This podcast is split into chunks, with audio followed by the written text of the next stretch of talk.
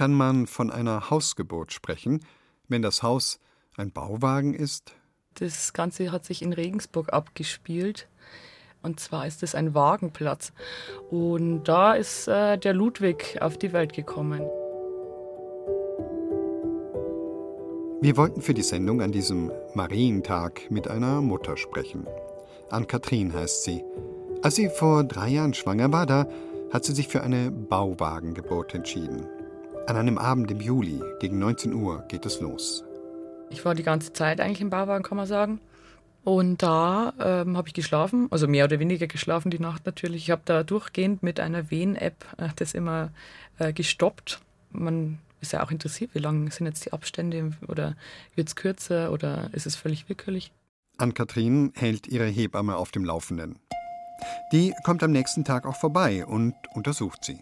Also es war 10 Uhr Vormittag und die Hebamme, die hat mir dann gesagt, also es sieht aus, als würde es noch länger dauern. Irgendwie war ich so ein bisschen, also so minimal enttäuscht, glaube ich, kann mich noch erinnern, weil es ja doch schon über zwölf Stunden war. Aber das war ein Punkt, der hat mir unheimlich viel Kraft gegeben. Also es war dann natürlich klar, es dauert noch wirklich lang, weil vielleicht noch sieben Stunden. Aber es war ein greifbares Ziel.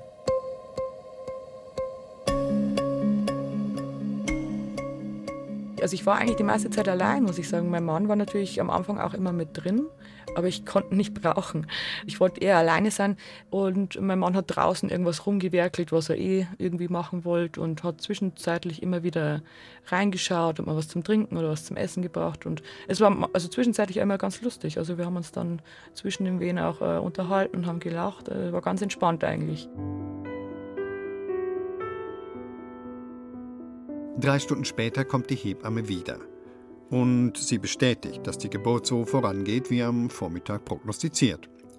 Wer mitrechnet, weiß jetzt, Countdown, bis Ann-Kathrin ihr Baby in den Armen hält, vier Stunden.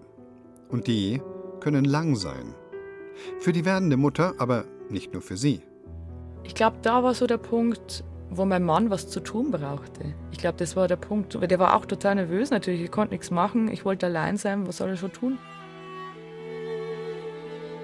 Zum Glück kann Oskar dann doch was tun. Obwohl Ann-Kathrin gar nicht sicher war, ob ihr eine Wassergeburt taugt, hatte sich das Paar nämlich einen Geburtspool gekauft. Okay, eigentlich war das einfach nur ein Planschbecken, aber eins mit luftgepolstertem Boden – Schmerzen hat die Frau beim Gebären genug, da braucht es nicht auch noch einen steinigen Untergrund. Und dann hat er da draußen den Pool aufgeblasen und hat da warm Wasser gemacht, was wirklich lang gedauert hat bei uns, weil wir haben keinen Warmwasseranschluss. Also der Warmwasseranschluss ist ein gutes Stück weiter weg.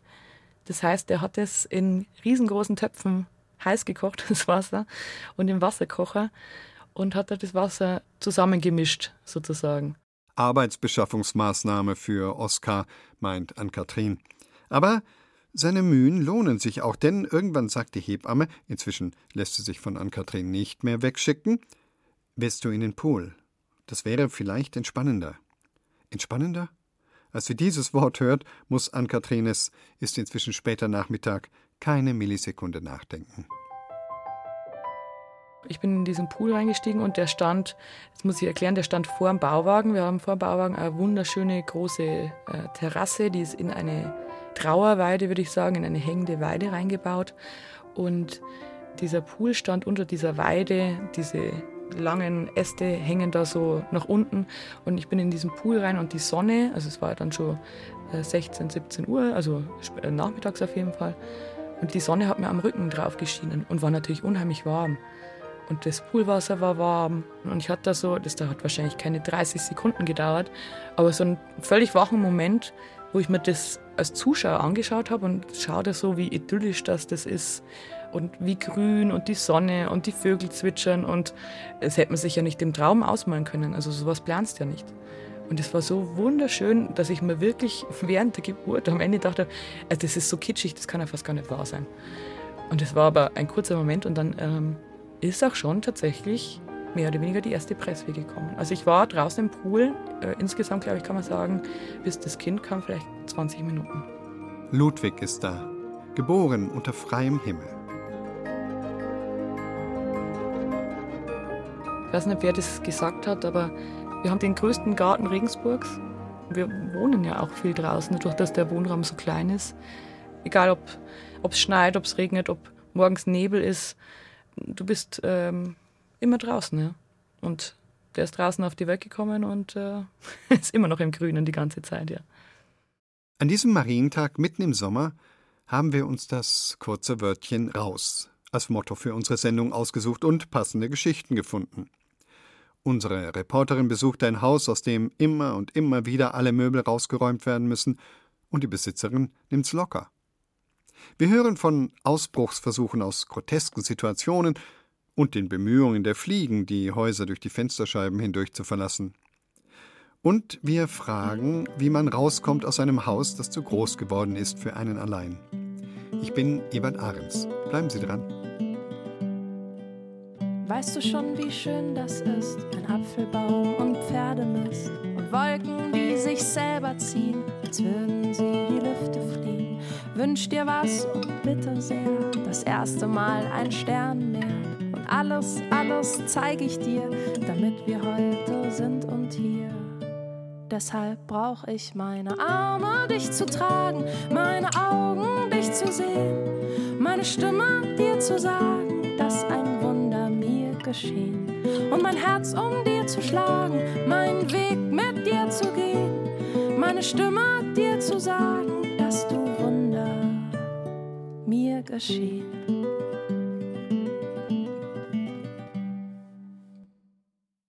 Heimatsound aus Bayern auf Bayern 2.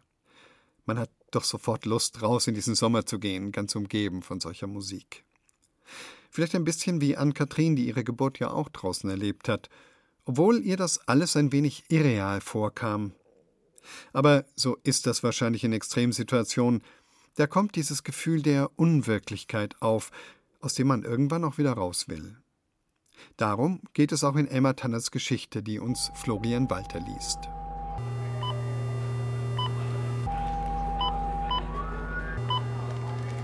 Die Kassiererin arbeitete wie eine Berserkerin. Der Scanner, den sie über die Preisetiketten zog, piepste wie eine Maus in Todesangst. Und der Kunde, der vor Jakob stand, legte unaufhörlich ein Kleidungsstück ums andere auf den Kassentisch. Dann endlich kam Jakob an die Reihe und reichte der Kassiererin ein Hemd und eine Hose. Macht genau 1000 Euro, verkündete sie. Jakob griff nach seinem Portemonnaie und erstarrte. Jetzt wusste er wieder, warum er mit seinem Einkauf so panisch zur Kasse gerannt war.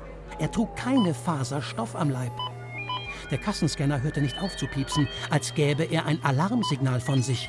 Tatsächlich näherten sich jetzt von überall her Polizisten. Jakob griff nach dem Scanner und drückte zu, so fest er konnte, um das Ding zum Schweigen zu bringen.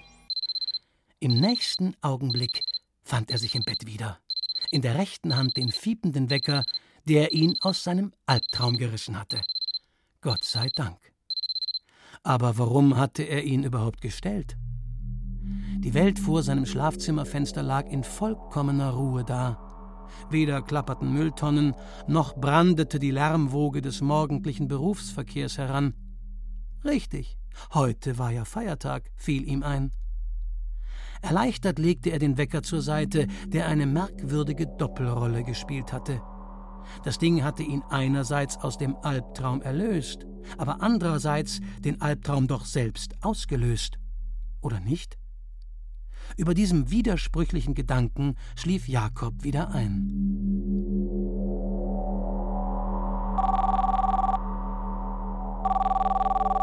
Als er zum zweiten Mal aus dem Schlaf gerissen wurde, lag dies an einem dringlich wiederholten Klingelton.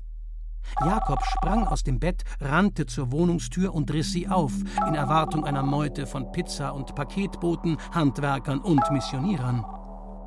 Doch der Hausflur war, anders als in seinem Traum, menschenleer. Nur das penetrante Pling setzte sich fort. Es kam von seinem Smartphone, auf dem Jakob eine Vielzahl aufgelaufener WhatsApp-Nachrichten entdeckte. Sie stammten allesamt von den Mitgliedern seiner Team-WhatsApp-Gruppe, und augenblicklich wurde ihm klar, warum er sich den Wecker gestellt hatte. Teamleiterin Bea hatte für heute unter dem Motto Raus aufs Land eine Teambuilding-Maßnahme angesetzt, inklusive einer herausfordernden Wanderung rund um den Bärenfelsen. Wie hatte er das nur vergessen können? Jakob las die erste Nachricht, die bereits eine ganze Weile zurücklag. Hallo, unser Zug fällt leider aus. Macht nichts. Wir nehmen einfach den nächsten eine Stunde später um 10.27 Uhr. Ich erwarte euch auf dem Bahnsteig. Bis dann, eure Bea. Es folgte eine Reihe von Emoticons, hauptsächlich hochgereckte Daumen. Jakob stellte bestürzt fest, dass die Uhrzeit bereits knapp verstrichen war und scrollte sich nervös durch die Nachrichten, die überwiegend von diversen weiteren Hindernissen handelten. Achtung, las er, unser Zug hat eine halbe Stunde Verspätung und fährt außerdem von Gleis 17, nicht von Gleis 5, obwohl er da angeschrieben steht. Die Zuganzeigetafel ist defekt. Also, Treffpunkt Bahnsteig 17. Freue mich auf euch. Eure Bea. Eine halbe Stunde Verspätung. Das bedeutete kurz vor elf. Jakob sah auf die Uhr. Es war drei Minuten nach halb elf. Wenn er sich beeilte, konnte er es noch schaffen. Er musste es schaffen. Er befand sich mitten in der Probezeit. Sein Arbeitsplatz stand auf dem Spiel.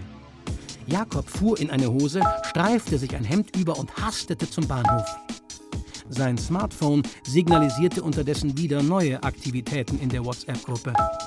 Die letzte Nachricht lautete: Nadja, Claudio und ich sind schon mal eingestiegen, um Plätze zu belegen. Treffpunkt, zweiter Waggon ganz vorne. Und beeilt euch, es wird verdammt voll. Geht klar, tippte Jakob, während er in Trab fiel und sandte ein Smiley hinterher. Dann fiel ihm auf, dass er auf irgendetwas Hartem herumkaute und griff nach seinem Mund. Die Zahnbürste steckte noch darin. Jakob schleuderte sie von sich. Noch zehn Minuten bis zur Zugabfahrt. Jakob rannte weiter. Das Smartphone forderte zwar schon wieder seine Aufmerksamkeit, aber er beschloss, sich besser nicht mehr ablenken zu lassen. Als er die Treppe zum Bahnsteig hochstolperte, stand der Zug abfahrbereit da. In letzter Sekunde drückte Jakob den Öffnungsknopf der Waggontür, wenngleich es aussichtslos schien, einen Fuß in den Zug setzen zu wollen. Die Tür öffnete sich mit einem grellen Piepsignal. Jakob presste sich in die Menschenwand. Die Tür machte, erneut laut piepend, vergebliche Versuche, sich wieder zu schließen. Jakob wühlte sich mit aller Kraft tiefer in die Menschen hinein. Bekannte Gesichter konnte er nirgends im Waggon entdecken. Er guckte auf sein Smartphone. Hallo an alle, las er. Wir sind wieder raus. Nadja hat eine Panikattacke bekommen und Claudio wäre fast erstickt. Neuer Treffpunkt Bahnhofshalle und dann weiter in den Biergarten. Weit hinter ihm piepte noch immer die Waggontür, die nicht zugehen wollte. Jakob schloss die Augen und versuchte vergeblich sein Smartphone einzustecken. Die Hose hatte keine Taschen.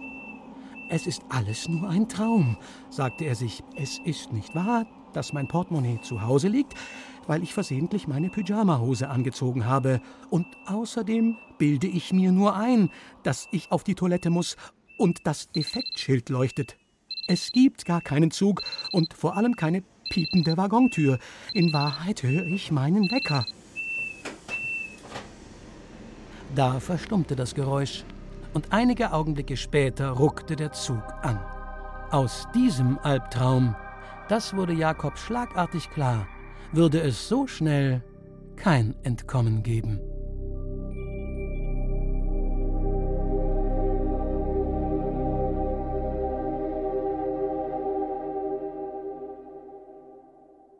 Eine Geschichte von Elmar Tannert. Ganz ehrlich, man könnte es auch Juliane Zitzesberger nicht verdenken, wenn sie ihre Situation manchmal als irreal und albtraumartig empfände. Ein Haus zu haben, das regelmäßig unter Wasser steht? Ein Albtraum, oder? Aber sie sieht das ganz anders. Angelika Schül erzählt uns, wie.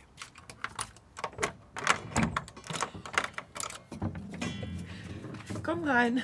Über 400 Jahre hat es schon auf dem Buckel, ihr Hexenhaus, wie es Fotografin Juliane Zitzelsberger gerne liebevoll nennt.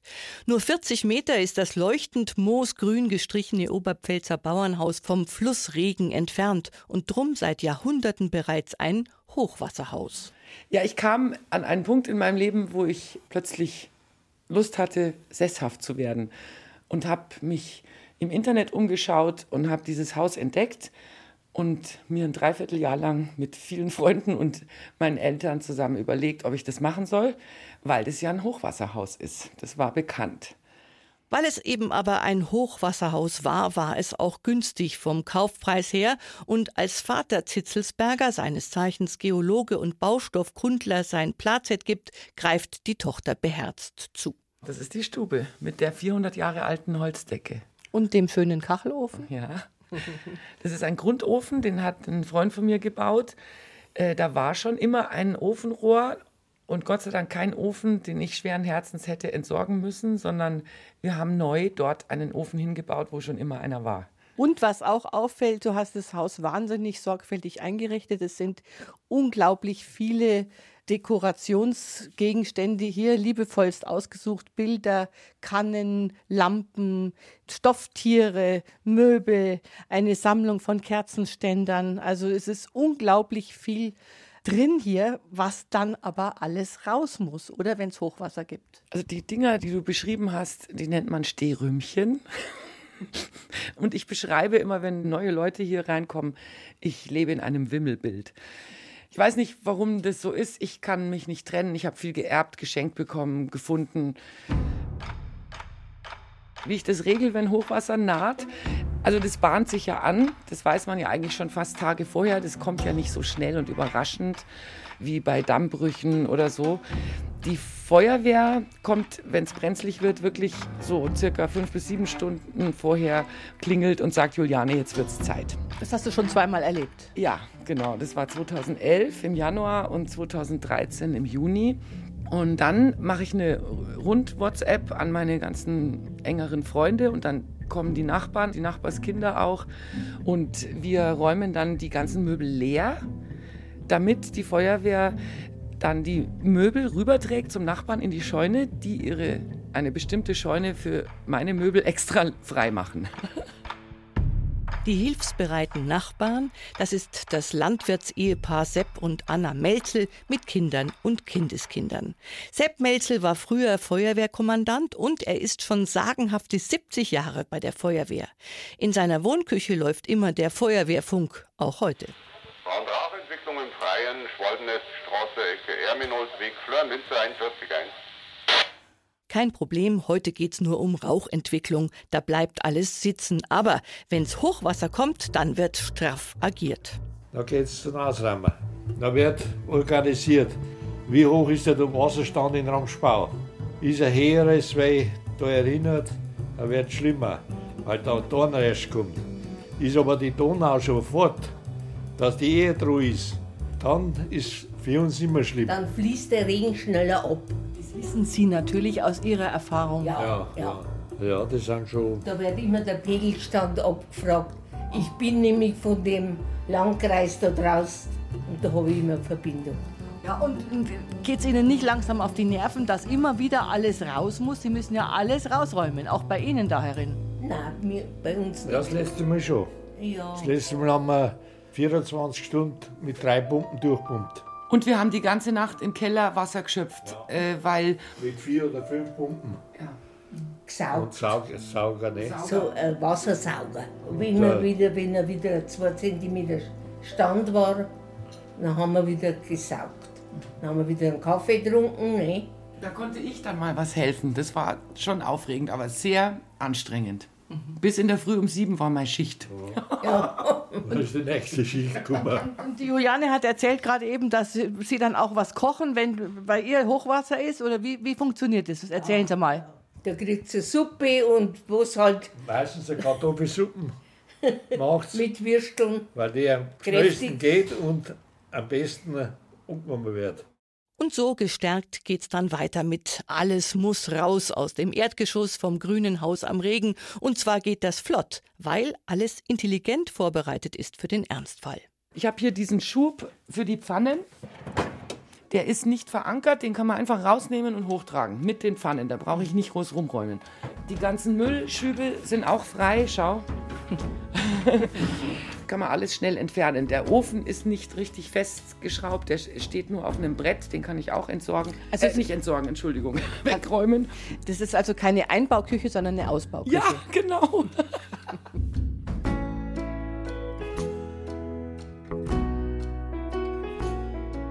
Lustig geht's zu im alten, aber höchst lebendigen Haus am Regen, auch wenn Hochwasser ist. Juliane Zitzelsberger schämt sich fast dafür. Ja, ich glaube, die haben Spaß mit mir, weil ich einfach nicht verzweifle und mit strahlendem Gesicht alles mache, was die sagen und das gut vorbereite und äh, das funktioniert. Und die kennen halt eher äh, Menschen, die ein bisschen verzweifelt sind und denen was kaputt gegangen ist im Keller oder sonst wo. Das ist eigentlich ein Hochwasserhaus, was das schon immer kannte. Bei 442 oder 52 Jahre alt.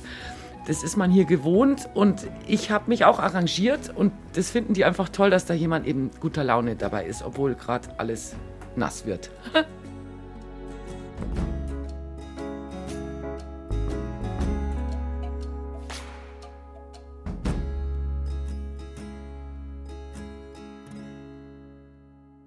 Raus, raus, raus, raus. Es ist Sommer. Aber nehmen Sie trotzdem das Radio oder Ihr Handy mit, sonst können Sie dieses Feiertagsfeuilleton in der Zeit für Bayern hier auf Bayern 2 nicht weiter hören. Und das wäre schade, denn es geht hier ums Rauskommen. Raus ins Leben. Nicht nur für Sie, sondern für alles, was kreucht und fleucht. Matthias Kröner lässt in seiner folgenden Geschichte exemplarisch zwei Stimmen zu Wort kommen, die fürs Raus plädieren. Ja, aber auf welchem Weg? Achtung, Sie müssen genau hinhören, sonst klingt es womöglich bloß wie ein Summen. Raus ins Leben. Eine ungehaltene Rede einer ungehaltenen Fliege. Liebe Fliegen, ich spreche heute zu Ihnen, um Sie vor Ihrem kurzen Ausflug auf der Erde einzuweisen. Die meisten von ihnen haben bereits ein ein- bis vierjähriges Larvenstadium hinter sich, doch machen sich keine Vorstellungen, wie es oberhalb ihrer Gewässer aussieht. Denn glauben Sie mir, die Menschen sind Monster und haben uns durch Filme wie Die Fliege oder Herr der Fliegen nachhaltig in Verruf gebracht. Anstatt sich zu freuen, dass wir ihre Exkremente würdigen, gehen sie mit Fliegenklatschen und Chemikalien auf uns los. Sie betrachten uns unter Mikroskopen und erschrecken vor unseren Mundwerkzeugen, ohne daran zu denken, dass ihre Naseninnenwände von Borsten und Schleim durchzogen sind. Hm. Doch so verhält es sich mit den ach so intelligenten Lebewesen. Sie halten zum Beispiel Kaninchen für bedeutender als Insekten weil sie niedlicher sind und sich streicheln lassen. Der Tod einer Fliege rührt sie nicht, vom täglichen Mord an Ameisen ganz zu schweigen.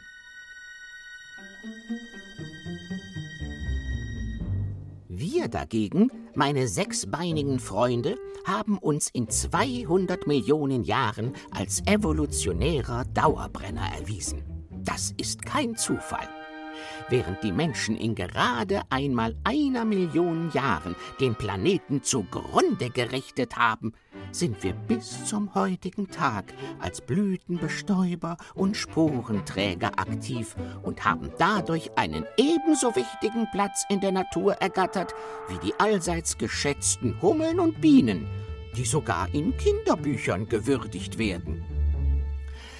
Außerdem wird ja immer wieder vergessen, Setzt man unsere Größe in Bezug zur Fluggeschwindigkeit, düsen wir zehnmal so schnell ins Leben wie ein moderner Kampfjet. Und was unser Sehen betrifft, es gäbe deutlich weniger Herzinfarkte, wenn der Homo sapiens die Gefahren gemächlicher auf sich zukommen sehen würde. Kommen wir zu den Gefahren, die Ihnen, meine verehrten Fliegen, begegnen können. Ich rede von Fenstern. Was waren das noch für Zeiten, als wir durch Gitter und Burgmauern entschlüpfen konnten, als das Glas bei der standardisierten Einrichtung eines Zimmers nicht dazugehörte? Liebe Genossinnen und Genossen, sehr geehrte 9200 Arten in Mitteleuropa, wehren Sie sich indem sie handeln. Ich sehe keine Möglichkeit, als die Glasfabriken in Deutschland anzugreifen. Stoppt die Maschinen! alle Räder stehen still, wenn ein Flügelschlag es will. Ach, aber leider, ich weiß, uns fehlt die Zeit für solch waghalsige Unternehmungen. Und damit meine ich nicht nur Sie, meine lieben Eintagsfliegen. Wenn man nach der Entpuppung nur stundenlang lebt, höchstens 100 Stunden bei den Greisen unter uns, ja, dann bleibt natürlich nicht viel, als uns einfach nur fortzupflanzen, Eier zu legen, neue Larven in die Welt zu setzen und den Weg allen Fleisches zu gehen. Für gesellschaftliche Umstürze reicht es nicht. Doch denken Sie immer daran, im Gegensatz zu den zweibeinigen Monstern erfolgt unser Coitus im Flug, was uns so schnell keiner nachmacht. Außerdem haben wir Häutungen hinter uns, von denen der Mensch nur träumt. Die Welt braucht uns. Die Welt braucht Sie. Liebe Fliegen, geschätzte Familien der Spalt und der Deckelschlüpfer, bevor ich Sie jetzt in die Welt entlasse, noch einen letzten Rat. Meiden Sie Marmeladenbrote. Vorsicht, Fliegenklatschen und Lichtquellen, die näher sind als der Mond. Vorsicht, Verbrennungsgefahr.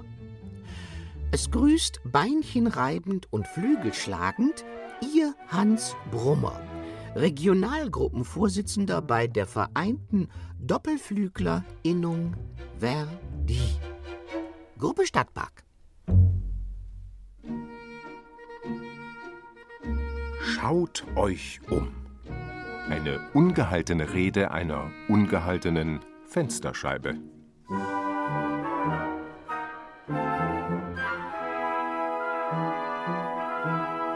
Lieber Hans Brummer, mir ist zu Ohren gekommen, dass Sie die Glasfabriken in Deutschland angreifen wollen.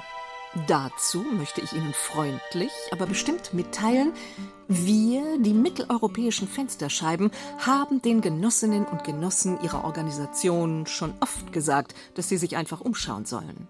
Machen Sie eine 180-Grad-Wendung. Das kann doch in drei Fensterleders Namen nicht allzu schwer sein. Doch, ach, wer sich nicht in die Vergangenheit blicken traut, der wird scheitern. Er versauert, fällt aus dem Rahmen und stirbt. Ich bitte Sie, diese drastischen Worte als das zu nehmen, was sie sind. Glasklare Realität. Dabei trauere ich mit Ihnen um jede Fliege, die jeden Millimeter meiner Durchsichtigkeit mit dem Rüssel und ihren Beinchen absucht. Ich weiß, dass sie versagen muss. Ich befinde mich in einem modernen Wohnhaus und werde ersetzt, wenn ich auch nur einen Riss bekomme. Wäre ich Teil einer verlassenen Villa oder einer aufgegebenen Lungenheilanstalt, gäbe es den Hauch einer Chance, aber so. Liebe Familien der Spalt und der Doppelflügler, liebe Eintagsfliegen und Greise, wenn ich könnte, wie ich wollte, würde ich mich für sie öffnen oder zumindest ankippen. Doch dazu sind nur die Zweibeiner in der Lage, und selbst dann geschieht es, dass ihr Fliegen immer noch nicht das Schlupfloch seht. Der Fensterrahmen bleibt eine unüberwindbare Hürde, um hinaus in die Welt zu kommen. Damit seid ihr den Homo sapiens nicht so unähnlich. Wenn die Menschen ein Ziel verfolgen, schauen sie sich auch nicht um. Sie starren schnurstracks ins Licht, das schon beinahe greifbar ist. Wenn die Hindernisse zu groß sind, fangen sie einen Krieg an. Würdet ihr, verehrte Rüsselträger, einfach kurz innehalten, gäbe es keine Schwierigkeiten zwischen uns, denn wir wollen niemanden aufhalten. Und die Freiheit erreicht man leichter durch offene Hintertüren. Lieber Hans Brummer, ich hoffe, ich habe mich deutlich genug ausgedrückt. Sagen Sie Ihren 9200 Arten, dass Sie Ihre wertvolle Existenz nicht einfach nur damit verbringen sollen, gegen eine Scheibe zu brummen, weil Sie es nicht anders kennen und Ihre Eltern genauso gehandelt haben. Fensterleder Ahoi und immer einen guten Durchblick wünscht Ihre Genofefa Glas, Vorsitzende der Regionalgruppe Pro Scheibe der Einfamilien- und Hochhausinnung in Nürnberg. Na, vielleicht sehen wir die Stubenfliegen jetzt mit anderen Augen. Die wollen eben auch immer nur raus. Den Hans Brummer sprach übrigens Pius Maria Küppers und Barbara Bogenli, Genoveva Glas ihre Stimme. Freut euch des Lebens, weil noch das Lämpchen glüht. Das Lämpchen, nein, eigentlich ist es eine Flamme, die in einem Hausflur in Hohenschäftlar noch brennt und an die Spiele von 72 erinnert. 50 Jahre Olympische Spiele in München. Willkommen, olympische Gäste aus aller Welt. Auf Bayern 2. Ja, sie brennt tatsächlich noch immer, die olympische Flamme von damals, in der Wohnung der Familie Samuel. Christine Gaub war vor zwei Jahren dort und hat erklärt, wie es dazu kam. Mach mal die Tür auf. Sehen Sie, da lasse ich Sie mal reinschauen, damit Sie sehen, wie es flackert. Ganz vorsichtig nimmt Franz Samuel die Kristallvase vom Heizungssims gleich hinter der Eingangstür. Ah, Vorsicht. Ich möchte dazu sagen, dass ich vorsichtig bin. Es könnte einer kommen und hat ein Attentat und bloß Maus. Ich habe draußen nur einen Brenner zur Sicherheit.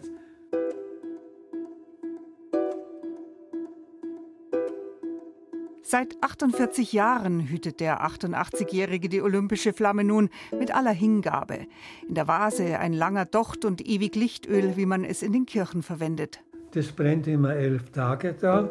Du musst es dann wieder umfüllen. Ich lasse es niemand machen, weil es keiner so kann wie ich.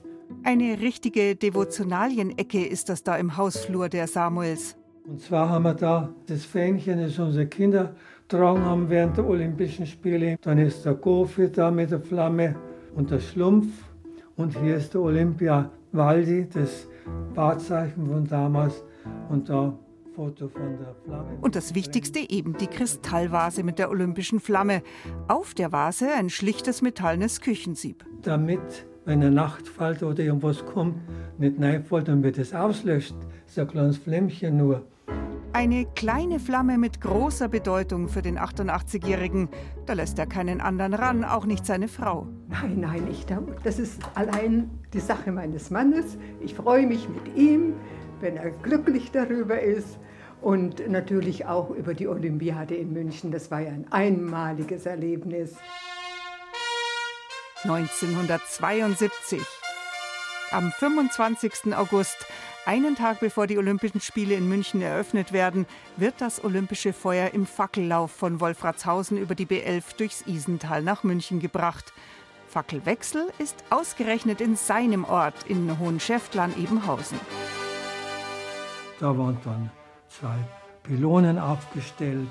Der Gesangverein war da, der Bürgermeister und Sportverein, also Mordsauflauf. Da hat dann keiner auf Franz Samuel geachtet und der hat nicht lang gefackelt. Da bin ich hin zu dieser Pylone und habe dann mein Laternel aufgemacht. Mein Sohn war dabei, hat mir geholfen, habe das angezündet und zugemacht und dann haben wir es schon gehabt. Erst einen Tag später erreicht die Flamme dann das Olympiastadion in München. Und jetzt ist es soweit. Wir wären gern dabei gewesen, aber Karten haben wir nicht gekriegt. Dann haben wir uns vor den Fernseher gesetzt, haben auf den Fernseher eine Kerzen draufgestellt, mit der echten Flamme schon und haben gewartet, bis sie da einmarschieren.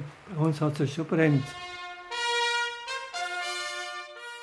Und dann haben wir auch gesehen, wie der Günther Zahn damals reingelaufen ist und die Treppen er zweimal oder dreimal hinlangen müssen, weil sie wahrscheinlich den Gashahn nicht rechtzeitig aufgemacht haben. Und das Feuer brennt. Die Olympischen Spiele faszinieren Inge und Franz Samuel. Ich habe mir Urlaub genommen und da sind wir jeden Tag reingefahren, um wenigstens das Fluidum zu genießen und vor allem diese Dächer wie auf einem anderen Stern. Das war einfach großartig. wird von den etwa 30, 40.000 Zuschauern, die außerhalb hier im Olympiapark neben den 85. Bei einem Fußballspiel war ich dann einmal, da haben dann die Deutschen verloren gegen Ungarn. Da bin ich dann direkt unter der Flamme gestanden und da hat man das Zischen gehört eben. Aber wir haben es ja daheim gehabt. Und da brennt die Flamme heute noch immer. Wie gesagt, auch noch nach 48 Jahren. Ja, wie war das dann mit Urlaub? Wir sind eigentlich nicht fortgefahren in Urlaub, aber 1988 hat unser Sohn in Australien Hochzeit gehabt. Ja, aber wie macht man das? Jetzt habe ich zwei so Tochter probiert zusammen zu binden. Und da waren wir also fünf Wochen in Australien. Und wenn wir heimgekommen sind, dann hat es noch eine Woche brennt. Also ist es ohne Schwierigkeiten gegangen. Immer wieder zündet Franz Samuel an der olympischen Flamme eine Kerze an, zu Geburts- und Namenstagen oder einfach so zum Frühstück. Das Licht liebt er seit dem Krieg. Da war er Ministrant, obwohl man ihn in der Hitlerjugend immer davon abhalten wollte. Da haben sie immer einen Dienstappell zur Zeit gemacht, wann die Messe war. Und habe ich gesagt, warum macht sie es so? Bloß damit sie nicht in die Kirche gehen können. Habe ich gesagt, nein, ich gehe zuerst in die Kirche und dann komme ich. Franz hat sich nicht einschüchtern lassen und ist immer wieder in die Kirche. Seit 1947 ist er Mesner in Schäftlarn und das Kerzenlicht ist für ihn immer wieder Freude und Trost. Ja, Kerzenlicht ist eben eine lebende Flamme. Kerzenlicht ist wirklich etwas Lebendiges und warm. Es gibt ja auch Wärme ab. Ne? Es soll ja auch ein Zeichen sein, dass man auch selber ein bisschen Licht sein soll für die Welt. Und hoffentlich können wir das auch sein. Und was, wenn seine olympische Flamme dann doch mal ausgeht? Wenn es einmal versehentlich aus ist, dann ist es aus. Da machen wir uns nichts vor, weil warum soll ich dann das Öl kaufen, wenn es nicht mehr die Flamme wäre? Aber man merkt schon, arg wäre es dem 88-Jährigen dann doch. Es tät mir weh, aber Gott sei Dank war es noch nicht. Vom Olympischen Feuer in Hohenschäftlarn berichtete Christine Gaub. Sie hat Franz Samuel vor zwei Jahren besucht, aber das Feuer brennt auch heute noch. 50 Jahre, nachdem er es stibitzt hatte. Er hätte das Jubiläumsjahr der Münchner Spiele sicher gerne noch miterlebt. Er ist aber vor einem Jahr, Ende Juni 2021, gestorben.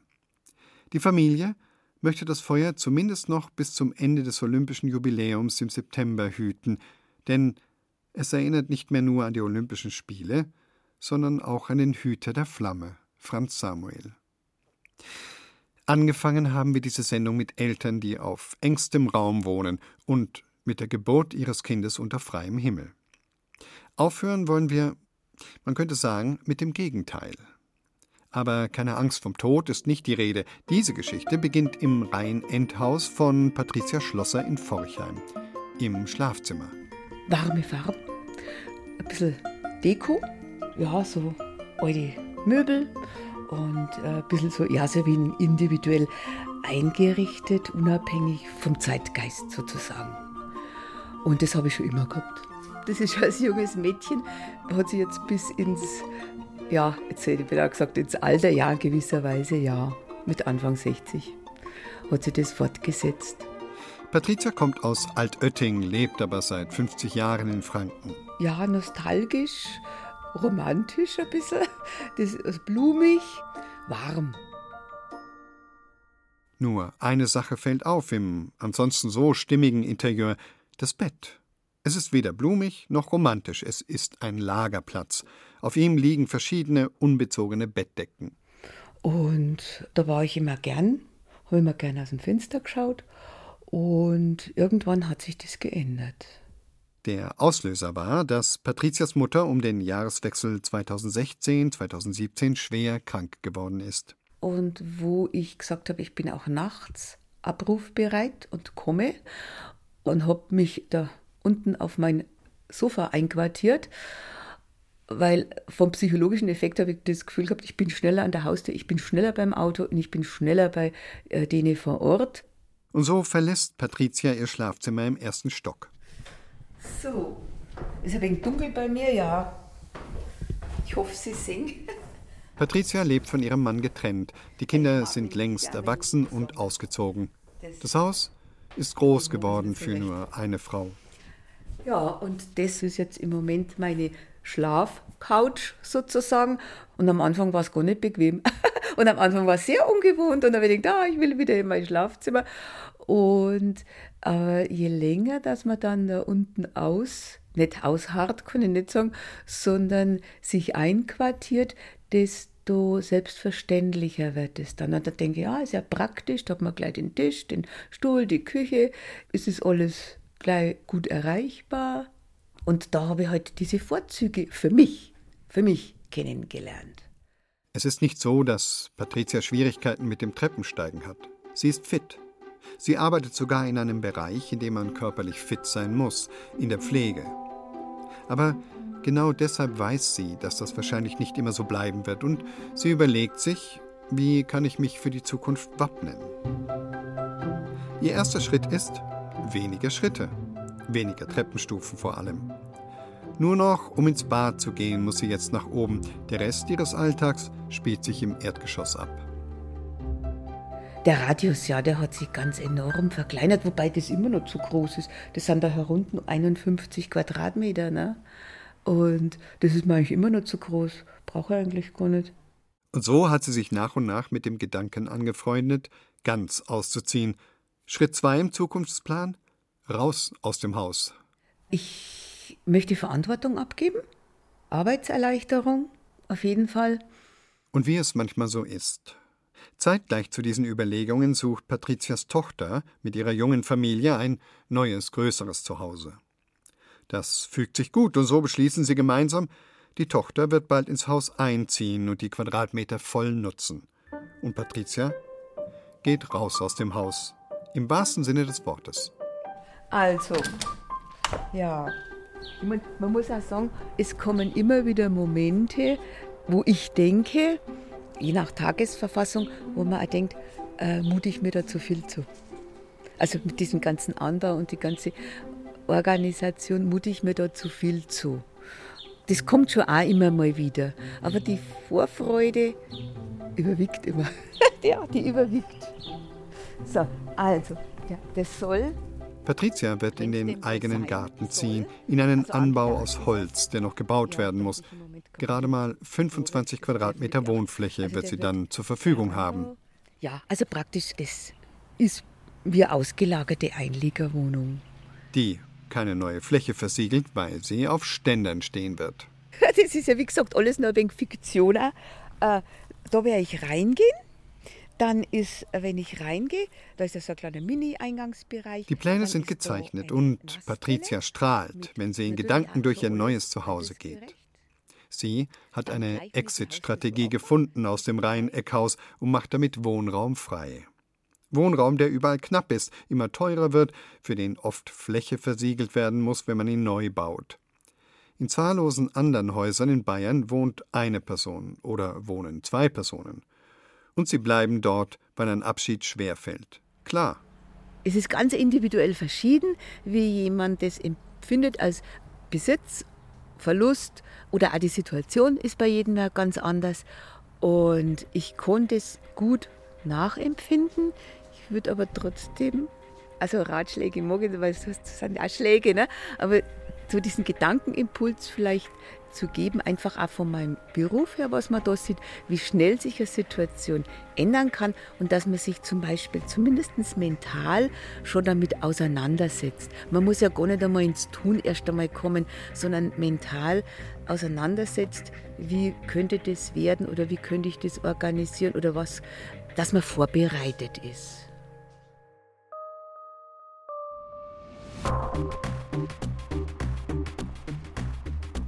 Wir müssen jetzt auch raus aus ihrem Radio.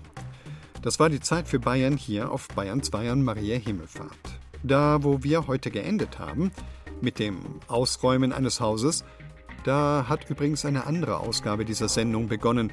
Sie hat das Motto Ordnung ins Chaos und ich empfehle sie Ihnen. Eine Frau, die gerade ihre Mutter verloren hat, räumt deren Haus aus und merkt, das Kisten wegpacken macht etwas mit meinem Leben. Sie finden diese Folge über die Ordnung das Chaos in unserem Zeit für Bayern Podcast, in der ARD Audiothek und überall, wo Sie Podcasts hören. Ich bin Ewald Ahrens. Machen Sie es gut.